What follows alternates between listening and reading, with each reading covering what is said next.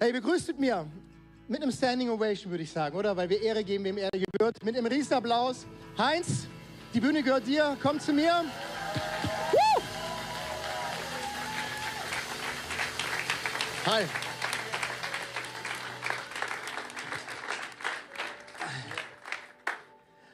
Heinz, ist unser dritter Gottesdienst, den wir jetzt hier machen. Einen hatten wir gestern, zwei jetzt. Und äh, bevor ich dich gleich vorstelle, ganz kurz für die, wo am Podcast jetzt einen Podcast einschalten. Ähm, und wenn du im Livestream bist, auch herzlich willkommen zu Hause. Entschuldigung, ich habe dich vorher vergessen zu begrüßen. Ich hoffe, du hast nicht abgeschalten, weil es lohnt sich.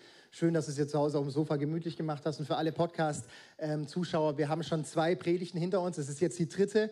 Und wir werden nicht jedes Mal bei vorne anfangen, sondern wir steigen jetzt direkt ein, wo wir vorher im ersten Gottesdienst aufgehört haben. Deswegen schau dir gerne nochmal die ersten zwei Teile an, wenn du mehr über Heinz äh, Leben erfahren möchtest. Wir ziehen es heute den ganzen Tag durch. Wir fahren nachher noch nach Heidelberg und hören da die, ja, die dritte Facette. Heidelberg, ja, wo seid ihr? Sehr schön. Hey, warum wir das so machen, ist, weil dein Leben so voll ist. Dein, hey, dein Leben ist so voll und ich möchte ganz kurz, ich weiß, du magst es nicht so gerne, aber ähm, ich möchte die Liste runterrattern. UM Vollzeit-Mitarbeiter, ähm, äh, Missionar in mehreren Ländern, Pakistan, Türkei, Alkoholiker-Reha-Zentrum aufgebaut, Teestube, verschiedene Radio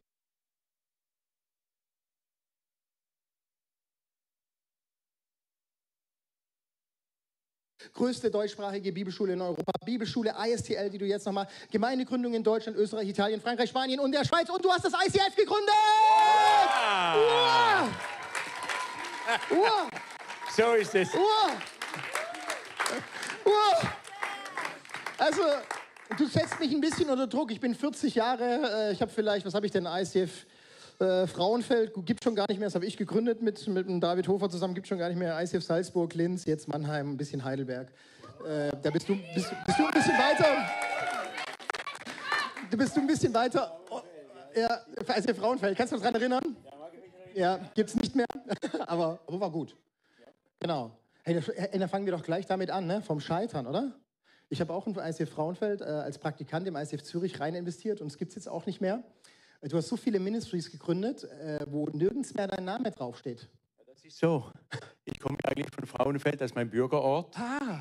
Ja, das ist mein Bürgerort und äh, eigentlich Aufgewachsen bin ich in Weinfelden, aber ich bin Bürger von Frauenfeld. Ja. Ach schön, das wusste ich gar nicht. Ja, ja, ja, ja, ja. ja. Darum, tut mir sehr leid. darum schmerzt das schon, dass er, dass er wieder aufgehört hat. Ja. Aber äh, äh, das ist ein Teil meiner Biografie, muss ich ganz ehrlich sagen. Nicht alles, wo ich, wo ich Zeit investiert habe, durchgezogen.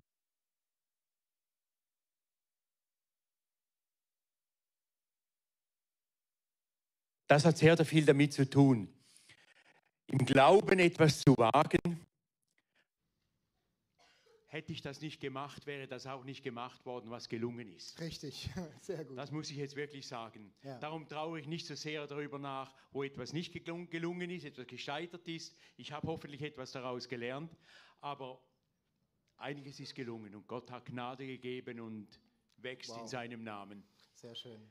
Hey, Reinhard Bonke, das erinnert mich an Reinhard Bonke, der hat auch mal gesagt, ich war nicht der Beste, äh, kennt ihr Rainer Bonke? Der hat 700 Millionen Menschen das Evangelium gebracht in Afrika. Er hat gesagt, ich war nicht der Beste, aber ich war der Einzige, der gegangen ist. Was sagst du zu diesem ja, Satz? Da sage ich dazu, dass, äh, das ist auch meine Meinung. Ja. Ich, äh, also wenn, wenn alle, die gehen sollten und könnten, es würden, ja. meine Schweizer Grammatik, es würden, ich meine, wir wären nicht mehr hier. Wir wären schon längst beim Herrn, die Welt wäre evangelisiert. Und der Auftrag, den Gott uns gegeben hat in seinen Jüngern, hey, evangelisiert so, dass die ganze Welt erreicht wird. Ja. Und aus den Briefen von Paulus kann man deutlich lesen, dass er damit gerechnet hat, dass in seiner Lebenszeit ja. der Missionsauftrag abgeschlossen wird. Das kann man deutlich daraus sehen. Er war ein Mann, der Gas gegeben hat wie kaum einer. einer. Und interessant, ich komme aus den 70er Jahren, da war damals Lausanne, da hatten wir, und auch die Weltdefinition war sehr populär. Und es gab einen Zeitpunkt, Anfang 70, da wurden weltweit alle Kirchen eingeteilt, wo gläubige Leute sind, und ihnen einen Stamm oder ein Volk zugeteilt, die noch nicht mit dem Evangelium erreicht ist. mit der Idee, wir können in einigen Jahrzehnten die Welt, Christus könnte wiederkommen. Wir lesen in Offenbarung aus jeder Sprache, jeder ethnischen Gruppe. Und in Wirklichkeit gab es gar nicht für alle Kirchen überhaupt einen Stamm. Und was haben wir gemacht? Null. Und jetzt sind wir da, wo wir immer noch gestanden sind. Meine Generation hat es nicht geschafft. Wer weiß, wer weiß, ob ihr nicht die Generation seid, wo jetzt wieder, wieder Schweizer sagt, wo Finger rausnimmt. Hey Heinz, hey, wir machen genauso weiter, wie wir gestartet haben. Ich, ich, ich, ich versuche dich seit äh, drei Stunden zu fragen, wie du das ICF gegründet hast. Dazu kommen wir später. Hey, ja. Ich will, dass wir die Generation sind. Ja. Komm, sprich es aus. Komm, ja. wir stehen auf, wir machen es ganz steil. Fang jetzt gleich an mit dem Segen. Proklamier, sprich aus über uns. Oder? Ja, ja, ja, ja. Und Herr, wir wissen, jede Generation hat eine neue Chance. Und du schaust vom Himmel herab und bist durch den Heiligen Geist präsent in uns allen. Du bist eigentlich Mitteilnehmer von dieser Veranstaltung. Herr, wir sagen, Herr, hier bin ich. Wir möchten die letzte, der Last Generation sein. Und wenn wir in die Welt hinaussehen, wir sehen nur zunehmendes Elend. Herr, mache diesem Elend ein Ende, indem wir gehen, indem wir unsere Herzen brennen und das Feuer zündet. Ein und Waldbrand ansteckt, ein Flächenband. Dass das Evangelium sich ausbreitet, dass eine Erweckung lanciert wird mit, Frauen. mit Frauen und Männern, die alles geben. Ja, dass die Menschen, dass, dass wir Persönlichkeiten sind, denen es, denen es sich lohnt, nachzueifern. Herr, erfülle uns mit dieser Gegenwart. Ich möchte ablegen, was mich hindert. Die Flasche ausleeren, damit du sie füllen kannst. Preis sei dir, Herr Jesus. Herr, warum könntest du nicht hier ein Wunder tun? Ich habe es einige Male im, Le im, Leben erlebt, wo ich mitten im Geschehen war, wo du einen Aufbruch geschenkt hast. Oder auch wie vom Bonke gesagt wurde, da wurde einfach einer da äh, auf die Hand gelegt, der bereit war zu gehen. Und du arbeitest ja am liebsten mit Freiwilligen, mit Volunteers. Liebe geht über Freiwilligkeit. Herr, darum sage ich hier, Herr, nimm mich, ich bin da. Verfüge über mich, ich gehe. Und lass diese hohe Berufung, Botschafter an Christi Stadt zu sein, nicht an mir vorübergehen. Amen. Amen, Heinz. Vielen, vielen Dank für den Segen. Ja, ja ihr dürft gerne applaudieren. Ist klar. Ja. Keine Scham, die Sachen toll zu finden. Dürft gerne laut reinbrüllen. Gut, ne? Du hast gerade dieses Bild gebracht. Wir kommen nachher dazu, wie du ICF gegründet hast. Du hast gerade eben dieses, du hast Heidelberg? In Heidelberg, dann heute Abend, genau. Sehr gut. In Heidelberg heute Abend. Watch. Sei dabei. Genau. Hey, du hast gerade von dieser Flasche leer berichtet. Du hast gestern ein bisschen bei den Liedern was dazu gesagt. Und ähm, wenn wir das Bild von der Flasche nehmen, hast du gesagt, ja, der Heilige Geist kann gar nicht so viel füllen, weil unsere Flasche so, so voll ist mit anderen Sachen. Äh, und du siehst hier eine Generation, ich weiß nicht, vielleicht eine Generation nach dir oder zwei Generationen nach dir. Äh, ja, was müssen wir auslernen, damit mehr Heiliger Geist in unser Leben passt? Was siehst du über diese Generation, wo du sie ermutigen möchtest? Bitte, bitte, ja. tut das. Ja, wir in unserer westlichen Kultur und auch bei uns im ICF, wir haben äh, wir haben ein hohes Commitment, dass Gott unsere Gaben entfalten kann. Also ich weiß das von Zürich, was ist deine Gabe? Du kannst in deiner Begabung etwas machen. Wir führen Gabenkurse durch. Alles wunderbar. Das wirkt aber nur mit Hingabe. Sonst wirkt die, die nicht. Und ich würde jetzt sogar sagen, im Nachhinein bin ich mir nicht sicher, ob wir da manchmal nur mein Hobby Gott zur Verfügung stellen. Okay. Ich würde jetzt auch noch eine andere Perspektive geben. Ich hatte vor eben 50 Jahren meine Träume meine Wünsche, die ich hatte, die nicht im Übereinstimmung waren mit Gott. Ich wollte schon für Jesus etwas tun, aber ich hatte meine eigenen Träume und Wünsche und Selbstverwirklichungen. Und es gab einen Tag, da habe ich das auf den Altar gelegt. und habe den großen Traum Gottes zu meinem Traum gemacht. Wow. Ja. Und da passierte etwas in meinem Leben. Ich verstand nicht mehr, wie ich da diese kleinen Träume hatte. Da hatte ich plötzlich den Traum Gottes aller Träume, den Traum aller Träume. Und, de, und, und was ich mache, entspricht meinen Begabungen. Aber die haben sich geändert. Weil Gott, ich möchte einfach das sagen, das ist alles gut den Gaben entsprechend. Aber ich glaube, noch etwas besser ist, wenn ich meinen Traum begrabe und Gottes Traum träume, der definitiv über allem steht, der meine Persönlichkeit, mein Leben verändern kann, der mich in Situationen hineinbringen kann, wo ich zurückschaue und sage, wie ist das möglich? Ja. Eine Geschichte kurz. Ich bin aufgewachsen in Weinfelden und da mit, mit äh, meinem Cousin, der auch Bauersohn war, gingen wir gewöhnlich in die Schule, hatten einen halbstündigen äh, Schulweg und, und, und so äh, waren wir Freunde eigentlich.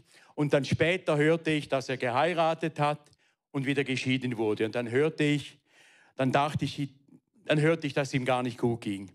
Und dann habe ich ihn mit meiner Familie, wir hatten schon drei Kinder, äh, besucht, sind auf einem Feldweg gelaufen und immer kommt er und hat gesagt, ah, du musst mich jetzt gar nicht evangelisieren, du musst mich gar nicht da evangelisieren. Und äh, der war auch kopfscheu, weil ich sehr aggressiv Evangelist war, Nachfolger von Jesus war. Und und das ging eine Stunde so und plötzlich hat er gesagt, komm, erzähl mal. Dann habe ich erzählt. Meine Frau, meine zwei kleinen Kinder, drei kleinen Kinder. Und dann gingen wir nach Hause. Kaum waren wir zu Hause, klingelte das Telefon von meinem Cousin Jakob. Der sagt, du, ich habe mich bekehrt. Dann sage ich, komm, jetzt mach, nimm, nimm mich nicht auf den Arm. Äh, ich habe ihm kein Wort gelernt. Ja, doch, doch, doch. Weißt du, was mich überzeugt hat? Ich kannte dich, wir waren Freunde für viele Jahre. Ich habe deine Familie gesehen. Du hättest so eine Familie nicht hingekriegt. Ja. Da muss Gott am Werk sein. Sehr gut. Ja, sehr gut. Ich hoffe, das sagen die Leute auch über mich dann. ja, hey, sehr schön. Du nimm uns gerne auf den Moment mit, wie die Hingabe in dein Leben hineinkam. Ne? Wie hast du Jesus kennengelernt? Ähm, und wie kam vor allem, weil ich glaube, die meisten Menschen haben Jesus in ihrem Leben. Ne? Und wahrscheinlich sagen auch 50 Prozent der Gesellschaft sagt draußen, ich glaube an Gott. Ne? Ja. Aber diese Veränderungskraft, sind wir mal ganz ehrlich, da hat es auch Potenzial nach oben. Und äh, wenn wir uns das hier anschauen, ich, ich schaue mich als Ersten an und ich sage, hey, ich, Heinz, was hast du erlebt, was ich vielleicht noch verpasst habe? Das weiß ich nicht genau. Ich sehe, du hast viel, sehr viel erlebt. Jetzt in meinem Leben. Ich hatte mich persönlich entschieden für Jesus, so wie ich es gelernt habe. Äh, Herr, vergib mir meine Sünden, komm du in mein Leben. Wie alt warst und, du? Da war ich 18. 18 Jahre. Da bin ich das erste Mal nach meines Wissens mit einem Christen in Kontakt gekommen. Wow. Und der beharrlich hinter mir her war, für etwa drei Monate. Ähm, dann hatte ich mich da, habe ich die Entscheidung getroffen. Und dann später, als ich war da mit OM unterwegs, äh, also ich war vielleicht fünf Monate Christ. Und vorher war ich dann eingeführt worden, in eine Methodistenkirche zu gehen. Die haben das Wort Gottes auch gepredigt und, äh, äh und so weiter. Und da an dieser Konferenz mit diesen tausend Mann, meistens Amerikaner, da hatten wir eine Gebetsnacht. Und der George Wehr hat eine Predigt gehalten über Glauben, über Gebet. Der hat gepredigt über Gebet, als ob Gott Gebet erhören würde. Das war mir das erste Mal bewusst geworden. Nicht so brav. Ja, ja boah, der hört Gebet. Und dann haben wir anschließend gebeten, über Weltkarten gekniet und gebetet für die Länder. Und da war hinten in dieser alten Fabrikhalle eine, so eine Art Zentralheizung. Da war äh, mich als kleiner, verschüchterter äh, Schweizer, der war an der Zentralheizung und hat die fast rausgerissen. Oh Lord, save this world. Er sagt, Moment mal, nein, nein, schön. Äh, unser Vater, der du bist im Himmel. Äh, nein, der schrie und der... Dann hatten wir in, in, in Gruppen gebetet. Alle zusammen beten. Was? Alle zusammen beten. Und da spürte ich etwas wir haben gebetet. Ich habe das erste Mal gebetet in meinem Leben, ja. als ob Gott das Gebet erhört. Oh. Und dann sind wir in die, nach Österreich gefahren mit einem, mit einem Lastwagen ohne Fenster hinten drin, auf Büchern gehockt und, und, und, einem, und einem Sack äh, äh, Milchpulver. Das war alles, was wir dabei hatten. ich glaubte, Gott tut etwas. Ich war überzeugt. Mir hat Gott etwas freigesetzt. Und vielleicht jetzt die Geschichte, hatten wir da sicher über 20 Bekehrungen. Und wir waren eingeteilt bei einem äh, schwedischen Missionar, der dort schon lange Missionare war, Missionar war und haben voller Begeisterung erzählt, du, da haben sich Leute bekehrt, junge Leute bekehrt, werden gecampt da auf dem Fußballplatz, äh, denen auch Fußball gespielt, über 20. Dann sagt er, nein, nein, weiß, die Österreicher, die bekehren sich nicht. Das heißt, die Österreicher, die bekehren sich bei jedem aber die, die, die, die, die haben sich nicht wirklich bekehrt. Die meinen das nicht so. Und das war für uns Junge on fire nicht das Richtige. Vielleicht 30 Jahre später war ich eingeladen worden an einer europäischen Konferenz nach der DDR, da in Deutschland, in Ostdeutschland irgendwo, äh, ein Delegierter von der Schweiz. Und dann kam ein Österreicher auf mich zu. Hey, du warst doch damals in Spital an der Drau in Österreich. Und das war ein nationaler Leiter unterdessen geworden. Sagt, ich war einer dieser 20 Leute, die sie bekehrt haben. Cool. Von denen ja. der Missionar gesagt haben, hier machen sie nur wegen uns. Ja. oh, so gut, Heinz. Danke dir. Ja, du hast mich gestern auch ein bisschen missioniert, wenn man das so sagen kann. Ne? Ja, weil du hast gesagt, hey, es ist besser, äh, ja, ja, wenn wir auf die Straße gehen, wie wenn wir nicht auf die Straße gehen. Ähm, ich würde sagen, wir, wir wir gehen immer noch nicht rein, wie ICF gegründet worden ist. Machen wir heute Abend in Heidelberg. Ähm, Komm, wir machen das, wollten wir im ersten Gottesdienst machen, haben wir ein bisschen übersprungen. Ja. Mach dein Leben weiter. Ne? Dann hast du Jesus kennengelernt, warst on Feier, warst am Missionieren, warst bei UM. Äh, du äh, bist in Zürich auf die Straßen gegangen, bist zigmal ins Gefängnis gekommen. Ihr saßt in Pakistan ein und all diese Sachen. Erzähl uns doch davon ein bisschen, wie kommt man zu so einem radikalen Lebensstil? Und meine erste Frage, ist es ein exklusiver Lebensstil, den du jetzt einfach gewählt hast, weil du einer der Außerkornen bist? Oder wäre das nicht eigentlich das neue Normal? Das würde ich schon eher so sagen. Das ist eigentlich das Normale. Ich habe dann wirklich tatsächlich die Bibel geglaubt, was drin steht. Nicht, man kann es auch nur für wahr halten. Schöne stimmt. Geschichten. Ich ja. denke, die meisten denken, das stimmt. Ja. Aber wenn da steht, wir sollen zu dem Nachbarn gehen, also nein,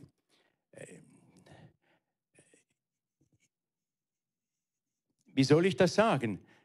Dann halte ich es nur für wahr. Eigentlich sollte man, wir haben hier Juristen unter uns. Also wenn wir da, wenn ich da als hundsgewöhnlicher Bürger nur sage, ja, ja, da steht schon, wir sollten nicht zu schnell fahren und den anderen nicht umbringen, äh, äh dann wirst du sagen, Moment mal, da steht, da steht geschrieben. Da sage ich, ja schon, aber äh, Ich muss tun, was, was Jesus sagt. Das ist der Punkt. Nur dann glaube ich es. Also ich, ich, ich glaube nur dann etwas, wenn ich es tue. Punkt, so ist es. Kann man das so sagen? Würdest du als Jurist das auch sagen? He? Also man kann nur etwas tun, man, man, man glaubt nur, was man tut. Das andere nimmt man wahr. Oder ich weiß nicht, was für ein Wort das man braucht. Und ich hatte irgendwo das Glück, dass ich das plötzlich verstanden habe. Und ich hatte mich verfügbar gemacht für Jesus Christus. Einfach so. Ich dachte nie, dass ich heute, dass ich irgendwann mal da auf einer Bühne, stehen werde. Aber ich habe einfach für mich im Kleinen mit den Nachbarn da und dort im Arbeitsplatz mein, mein, mein Zeugnis gegeben, darüber gesprochen. Und dann hat, hatte ich die Möglichkeit. Und irgendwann war Gott offensichtlich in Not an Mann. Und dann hat er mich da an Bord gezogen ich war auch einer, der sich freiwillig gemeldet hat, wie Jesaja. Äh, Gott redete mit Jesaja und fragte ihn: Du kennst ja irgendeinen, der, der geeignet wäre, Prophet in Israel zu sein? Und dann hat Jesaja gesagt: Ja, der bin ich, sende mich. Und ich habe ich, ich hab eigentlich, äh, als ich die Bibel angefangen habe zu lesen, habe ich im Alten Testament angefangen. Man sagt man sollte im Neuen Testament anfangen. Wäre ich eine Frau gewesen, hätte ich die Offenbarung gelesen, um den Outcome zu finden. Aber ich habe vorne angefangen und dann kam ich zu diesen Geschichten, wie jetzt zum Beispiel Moses, der Gott, der Gott am Berg begegnet ist. Ich hatte Hühnerhaut. Das wollte ich auch. Das hat bei mir einen Hunger geweckt. Das wollte ich auch.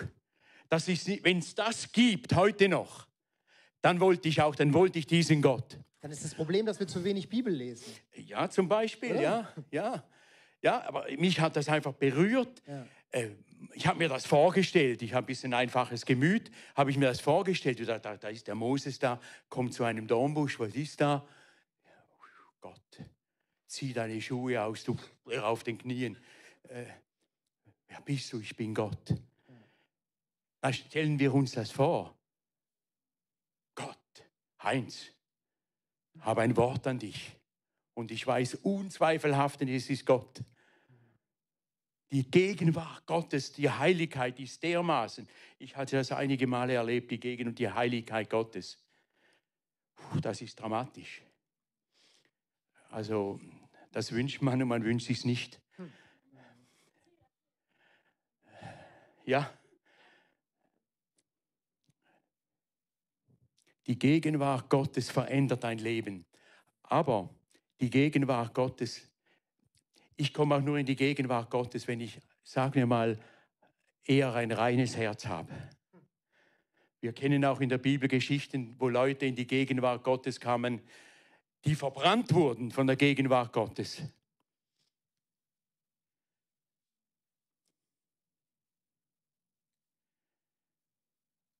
Also lasst uns ein reines Herz haben und der, mit Herz Jesus nachfolgen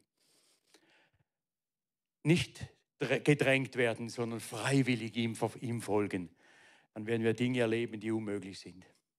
Also ich kann das Danke, bezeugen. Ja.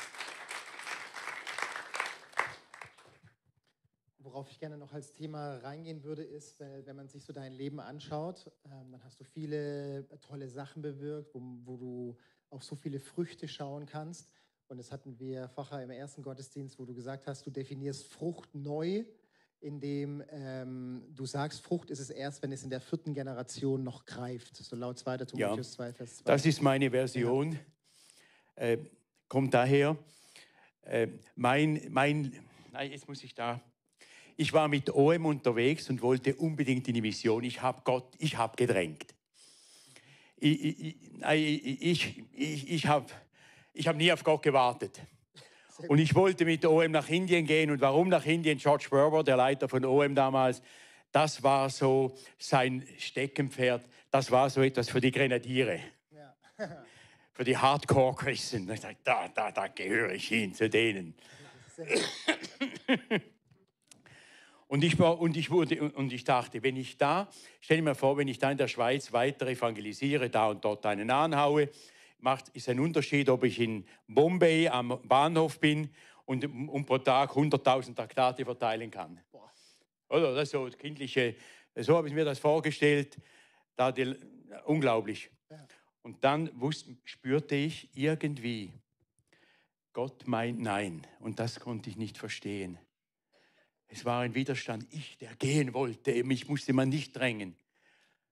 Dann war ich da in diesem Park in London die ganze Nacht rumgelaufen, habe gebetet, auf den Knien gestanden, Hände hoch, alles.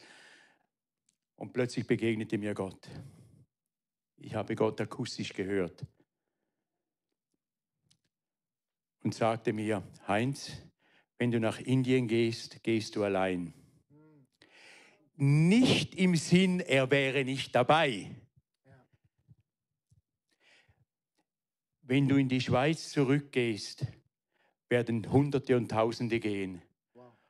Und da wurde mir das Wort 2 Timotheus 2,2, das ich auswendig konnte, das habe ich studiert habe, plötzlich offenbart, dass ich in mir war. Und von da an konnte ich nicht mehr anders, als anderen zu helfen, dass sie es auch machen können. Also ich, ich, für mich zählt das nicht, wenn ich jemandem helfe. Dann ist er vielleicht zum Glauben gekommen, super. Aber Nachfolge führen heißt, er muss das ja auch weitermachen. Ja. Sonst stirbt nach mir eigentlich alles aus. Ja. Und wir haben zu viele Leute, die bewegen nichts. Und das setzt auch voraus, gibt es etwas in meinem Leben, das sich lohnt zu multiplizieren? Ich meine, jetzt in der Eidgenossenschaft, da wird viel über Jüngerschaft geredet, ich kann es fast nicht mehr hören. Nein, wir müssen nicht Jünger von mir. Ja, dann muss ich also ein, ein Mann Gottes oder eine Frau Gottes sein, ja. dass es sich lohnt, mir nachzufolgen. Und nur einfach die Technik ist zu wenig. Die ist auch gut, aber die ist zu wenig. Ja. Lasst uns Menschen entwickeln, fördern, empowern, befähigen, dass sie das Gleiche und besser machen können. Versteht ihr? Loslassen, loslassen. Das passiert bei allem, die Kinder haben. Wenn die 20 sind, müsst ihr loslassen. Und wenn das denn erst dann die Entscheidung ist, wird schwer. Viele verlieren ihre Kinder, weil sie nicht loslassen. Loslassen gewinnen wir. Und ich kann auch sagen, nichts macht mir so glücklich, als zu sehen, wenn das Evangelium weitergeht, dass der Same gut war dass es sich lohnt, diesen Samen weiter zu verpflanzen. Ja, ja, würdest du dann sagen, dass ein Leben dann sozusagen nur Sinn macht, wenn ich ja, mich wirklich weiter multipliziere im Namen von Jesus, dass Menschen Jesus kennenlernen und ich sie zu Jüngern machen darf? Kannst schon Ja sagen. Du, du, ja, ja, du musst Ja oder Nein sagen. Dabei möchte ich ein bisschen um den Brei rumreden. Ja, du hast die Möglichkeit Ja zu sagen, oder? Ein Leben, wo ja kein anderes nein, Leben zu Jesus führt? Nein, strikt. Wenn wir, wenn wir ja. das Leben Jesus ansehen, wenn wir das im Neuen Testament sehen, es ist so, einen Samen zu säen, der weitergeht. Ja. Und wir sind in der Misere, in der wir jetzt sind in unseren Ländern, weil wir zu wenig geistlichen Power haben, der sich multipliziert. Ja. Versteht ihr? Aber die gleichen Leute, ja, Heinz, die träumen davon, Enkel zu haben. Ja. Aber nur nicht im Geistlichen. Heinz, wir sind die Leute. Du hast gesagt, du kommst nur, wenn du Klartext reden darfst. Guck mal, du darfst hier Klartext reden. Was ist, äh, äh, Herr, komm, rüttel uns wach. Das war nur eine rhetorische Frage gewesen. weißt du, darfst uns wachrütteln, weil ich, ich spüre ja auch irgendwas in uns, ihr lebt nicht das, was uns Jesus vorgelebt hat. Irgendwas in uns ist so wie so eine Handbremse, die wir einfach nicht lösen können das ist irgendwo wie eine Blockade. Und eine Blockade, die ich jetzt ausgemacht habe, ist, wir, wir als Christen, als Kirche, wir sind ein bisschen ein Wohlfühlclub geworden. Ein bisschen Worship, ein bisschen Hände hoch, ein bisschen Wohlfühl. Äh, das ist ein Teil davon. Aber ein anderer Teil ist, geht hin und erreicht die Menschen. Das ist eigentlich der einzige Auftrag, den Jesus uns gegeben hat. Und das andere sollte dazu dienen, sollte eigentlich dazu dienen, äh, wie Worship, wie Gemeinschaft, Kleingruppen und so weiter, dass wir diesen Auftrag mit mehr Power ausfüllen können. Bibel lesen und alles, aber wir haben einen Auftrag und sind nicht für uns selbst da. Ähm, ähm, also du hast gesagt, Klartext reden. Ich, ich habe das äh, wir nehmen jetzt die Worship Band. Worship, Worship ist etwas sehr Intimes. Worship ist etwas sehr Persönliches und in Worship, da komme ich manchmal in eine wirkliche Gegenwart mit, mit Gott. Die erlebe ich aber auch auf der Straße. Das ist nicht das Einzige. Aber ich habe verschiedene Arten von Worship erlebt. Auf der einen Seite gewisse Kirchen, die äh, brauchen jetzt einfach ein paar Lieder hintereinander singen, anders und sagen Worship. Ist aber eigentlich nur ein paar Lieder singen, was mit Worship nichts zu tun hat. Wir definieren es anders. Aber, na, jetzt, äh, jetzt, kommen, jetzt suchen ja Leute, die gerne Gott anbeten. die Worship, Worship-Leiter oder die das machen, sind dann, haben dann den größten die größte Durchschlagskraft, wenn Sie da vorne singen, mit Tränen in den Augen, weil Sie die Menschen sehen, die Jesus nicht erreicht sind. Ja. Denn dafür ist Jesus gekommen. Ja. Und ich habe zu viele Worship-Leute, sehe ich, weil das ihre Begabung ist, singen. Spielen. Also sie machen ihre Hobby noch religiös. Das ist gut, aber das ist nicht das Beste. Das ist nicht das Beste. Wenn Jesus nur einen Tag hätte leben können, wäre er ans Kreuz gegangen. Er kam nur für das und um die Leute zu trainieren, dass sie das weiterführen. Und als er, als er aufgefahren ist, äh, das ist seither, sind es immer Menschen. Jesus hat praktisch nie mehr eingegriffen, indem er präsent war. Jesus nochmals drei Wochen darunter geschickt, jetzt müssen wir da wieder mal Auffrischungskurs machen. also mit anderen Worten, wenn wir auch in Worship die tiefste Form von Nähe zu Jesus haben, hier geht es nicht um mich, hier geht es um die Welt. Und, und darum geht es um mich, dass ich besser drauf bin. Also ich multipliziere, was ich bin. Wenn ich jemand bin, der ein Herz hat für Menschen, die Jesus nicht kennen, multipliziert sich das. Ich spreche nicht von Evangelist, ich bin kein Evangelist. Ich, ich gehe regelmäßig mit unseren Studenten auf die Straße, ISDL, wo wir Leute ausbilden für den vollzeitlichen Dienst. Nur eine Stunde pro Woche. Und was wir regelmäßig erleben, alle haben Schiss. Manchmal predigen wir, auch das nur persönliche Gespräche.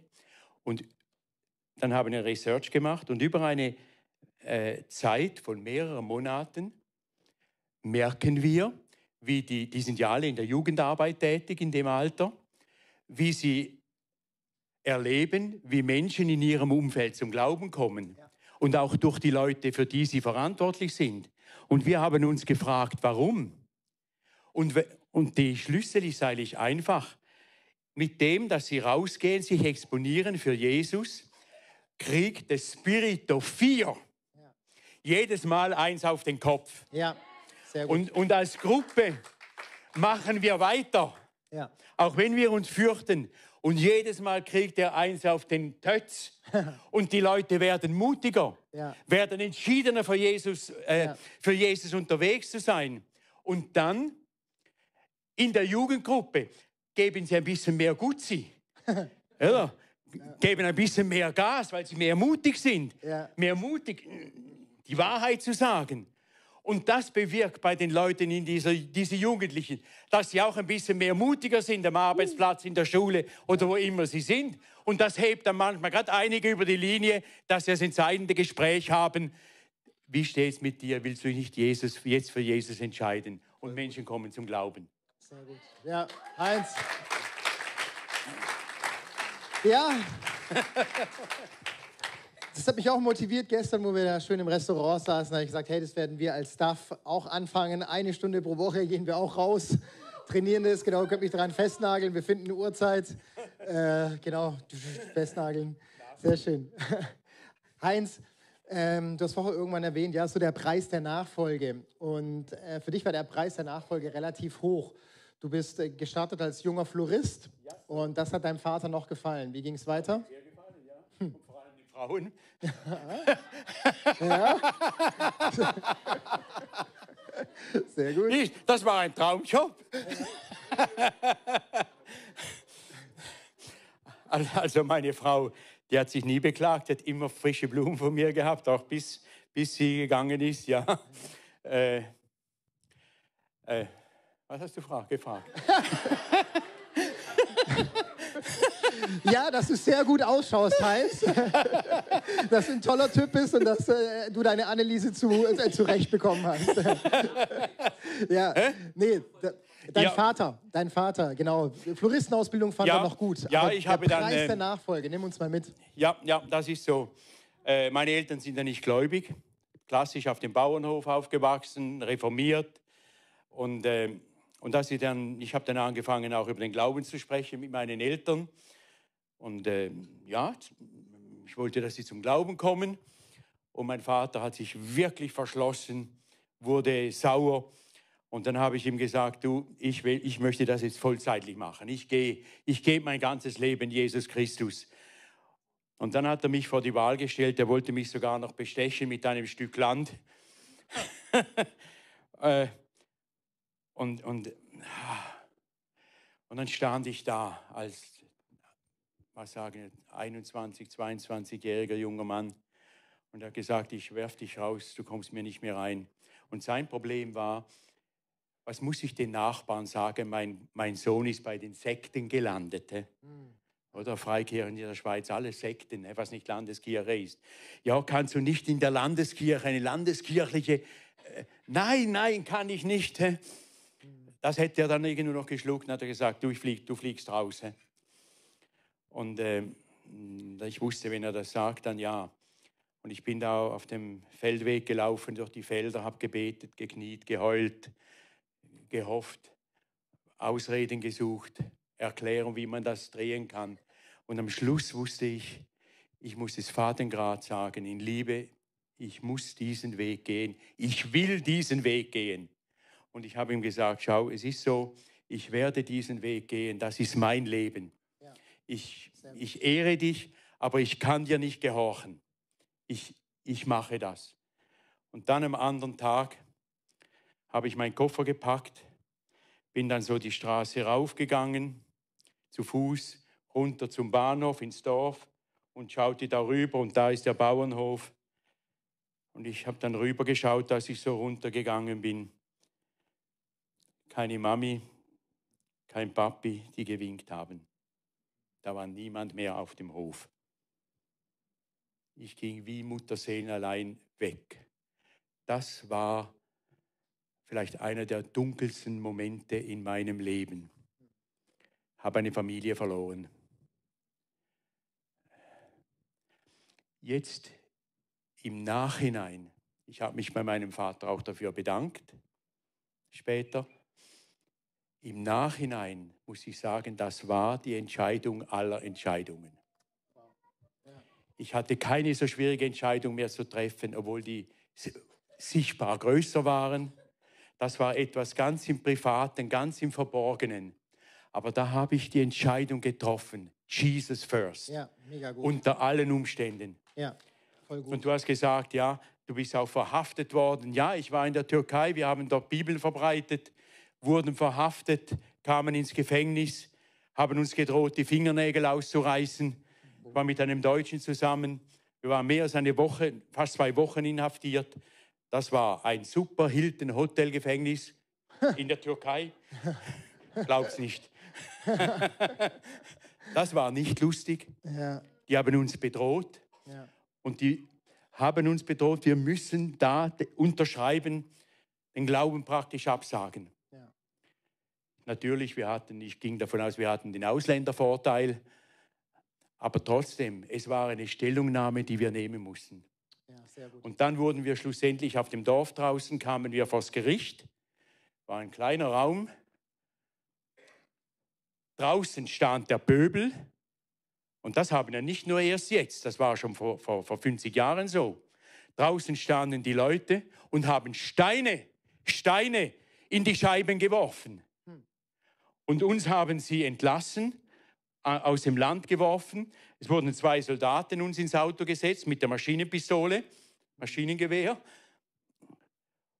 Und dann kam hinter uns fünf, sechs Auto nach. Und dann haben die zwei Polizisten gesagt, wenn die uns erreichen, wir werden euch nicht schützen. Okay. Ja. Ich hatte einen guten Chauffeur. Sehr gut. Harry, fahr den Wagen vor, gib Gas. Ja. Äh, wir sind gefahren um unser Leben. Ja. Äh, zur, zur, griechischen Grenze. Ja. Raus, ging dann alles gut, Stempel rein, unwillkommen. Und dann hatten wir zusammen gesagt, Moment, das ist der erste Einsatz, den wir hier hatten. Sind zum nächsten Zoll gefahren, wieder rein. Wir, wir wussten, die wissen das Sehr noch gut. nicht. Das war noch vor dem Computerzeitalter. Und dann schwitzend sind wir da rein. Ja. Und dann war vor uns, das war um, um zwei Uhr am Morgen, und dann war vor uns so ein verlumpter Zigeunerwagen. Nicht wie hier, schön. So. Und die Zöllner, die hatten mit dem den größten Krach. Der wollte rein und die wollte nicht reinlassen. Die haben einander angeschrien und wir standen da hinten und wir hatten die, ja, das Herz in den Hosen. Wenn die schon so zornig sind, was kommt erst auf uns? Dann haben sie, gesagt, haben sie gemerkt, dass wir schon lange waren. Ja, komm, fahr vor, fahr vor. Ich gesagt, Pass her, Stempel rein, geht ins Land. Die haben nichts angeschaut. Nur wegen, wenn, wenn da diese, diese Auseinandersetzung war. Und so haben sie uns express in das Land wieder rein und dann Ja. wurden wir nicht mehr erwischt. Sehr gut. Der Herr macht den Seinen die Wegen frei. Ja. Mega gut. Heinz, Ja. komm, riesen Applaus für den Mut. Ja. Das begeistert mich. Und oh, mein Wunsch wäre, dass es uns so verändert oder uns so ermutigt, weil, sind wir mal ganz ehrlich, wenn wir am Kopierer stehen bei der Arbeit und dann fragt jemand, schon, äh, dann laufen uns ja schon der Schweiß runter ne? und äh, die Geschichten, die du erlebt hast. Ja, ich habe auch irgendwie Lust darauf, ne? das auch zu erleben. Also Leute, komm, lass uns gemeinsam losgehen. Wir werden es auch erleben. Oder wir klinken uns in diese Geschichten ein, oder? Wir, wir sagen uns vom alten, langweiligen Leben ab, oder? Ich würde auch sagen, teilweise war das auch Abenteuer. Ja? Da würde ich jetzt nicht sagen, das ist schlecht. Ja? Aber als junge Leute, kann man das? Will man das? Hm. Da, da, da, da, will man nicht, da will man was. Ja. Auch haben das. Warum nicht für Jesus? Heinz, Worship kann kommen. Es war, es war eine Entscheidung, die sozusagen was Altes geschlossen hat und äh, was Neues geöffnet hat, oder? Und, und vielleicht ist heute der Moment dran, wo du auch eine Entscheidung treffen magst, wo du sagst, ja, der Heinz hat seine Eltern, scheißegal, was sein Vater denkt. Ja, Ben, ben, ja, ich hatte, hatte neulich so ein bisschen Stress wegen der Aussage. Ähm, aber es ist egal, was dein Vater denkt, wenn Gott dich gerufen hat. ne? Es ist die Mitte der Bibel. Du musst Gott mehr gehorchen wie den Menschen. Und für dein Leben hat es was geöffnet, eine neue Dimension. Und komm, lass uns gemeinsam aufstehen, weil Heinz, deine Frau Anneliese ist vor anderthalb Jahren gestorben. Du bist jetzt als 77-Jähriger sozusagen allein auf dich gestellt, weil zwei deiner Söhne sind in Kambodscha mit ihrer Familie. Du siehst deine Enkel äh, ja nicht so oft. Du bist einfach da. Ne? Und es, so die normalen Umstände würde man sagen, oh, der arme alte Mann, er muss sich entscheiden zwischen ZDF, ARD, RTL. Aber, aber du hast dich dafür entschieden zu sagen, nein, nein, jetzt kommt das Zeitalter der reifen Ernte. Du bist gerade dran, wieder ein weiteres Bibelschulprojekt aufzuziehen. Du sagst, ich lass mich doch nicht stoppen wegen meinem Alter. Ich, ich werde doch nicht verbittert, bloß weil ich Verlust erlebt habe. Ich werde doch nicht in, in, in Traurigkeit mich verdammen, bloß weil meine Kinder da irgendwo am anderen Ende der Welt sitzen. Hey, und das begeistert mich so, so, so, so sehr. Du bist jemand, der, der sich entschieden hat. Und mein Glück ist nicht abhängig von Umständen, sondern mein tiefstes Glück hier innen drin hat was damit zu tun, dass ich Jesus an die erste Stelle setze. Und ich möchte dir einfach die letzten sieben, acht Minuten hier, hier geben. Bring uns in deine Salbung hinein, bring uns in, in, ja, in dein Wort der Berufung hinein. Ja.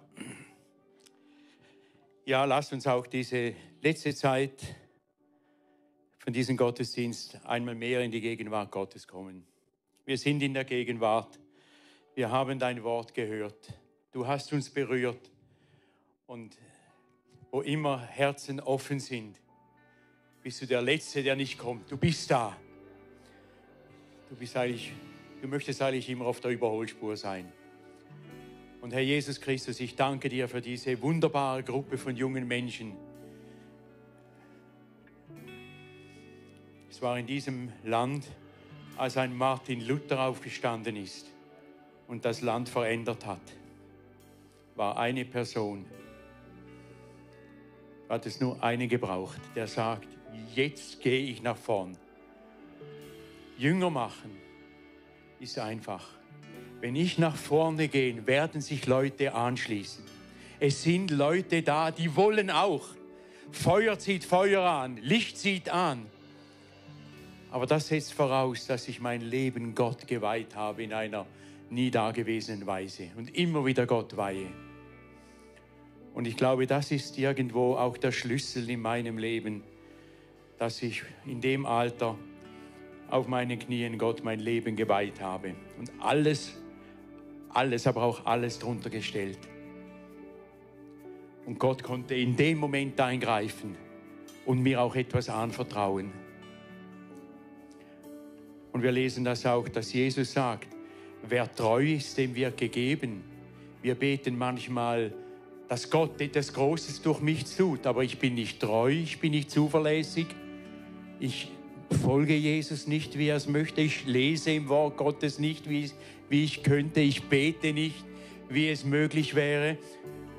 Und dann erwarte ich von Gott Großes. Er sagt, klar, den Treuen. Er muss mir trauen. Und es gab einen Moment im Leben, wo, wo ich irgendwo im Nachhinein spürte, Gott konnte mir vertrauen. Könnt ihr mir, verfolgen, könnt ihr mir folgen? Ja, wenn, wenn, wenn, wir, wenn, wenn Gott mir vertraut, dann sind die Türen offen. Und in dem Maß, wie er mir vertraut, füllt er mich mit seiner Kraft. Und er stellt mich in Scheinwerferlicht, dass ich leuchten kann. Und so, Herr Jesus Christus, ich danke dir, dass wir, glaube, die meisten sagen, ja, Herr, hier bin ich. Ich stelle mich dir zur Verfügung. Ich erlaube dir durch mich ein lebendiges Wunder zu sein. In den Bereichen, wo du mich für am effizientesten siehst.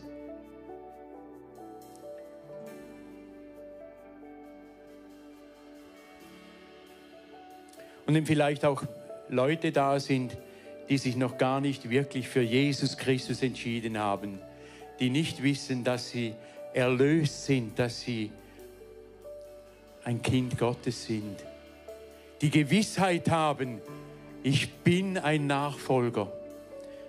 Ich würde, wäre vielleicht der Moment, wo du sagst, ja Herr, ich möchte mein Leben dir übereignen. Erlöse du mich. Ist da jemand, der das sagt, der da heute Morgen in der Situation ist? Herr, ich möchte ganz besonders für diejenigen beten, die jetzt den Schritt machen wollen Sagen, ja Herr, nimm du mein altes Leben. Komm du in mich hinein. Vergib du mir. Ich möchte dich als mein Herr und Erlöser in meinem Leben haben. Aber es gibt auch Menschen, die, ja, die meisten vermute ich, die sind in einem Alter, wo sie sich überlegen, wo sie in 50 Jahren sein wollen.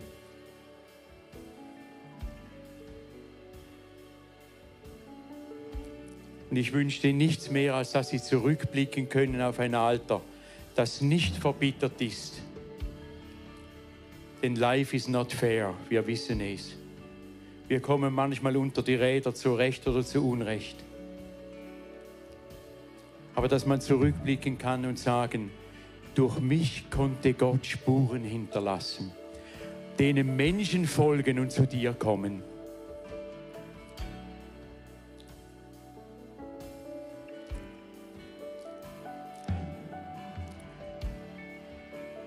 Ja, wer mitbeten möchte, ja, Herr, hier stehe ich. Über mich kannst du hundertprozentig verfügen. Ich bin da für dich. Ich möchte meine eigenen Träume am Kreuz niederlegen. Ich werde sie, ich lege sie nieder und nehme wirklich das Kreuz auf mich und folge dir nach.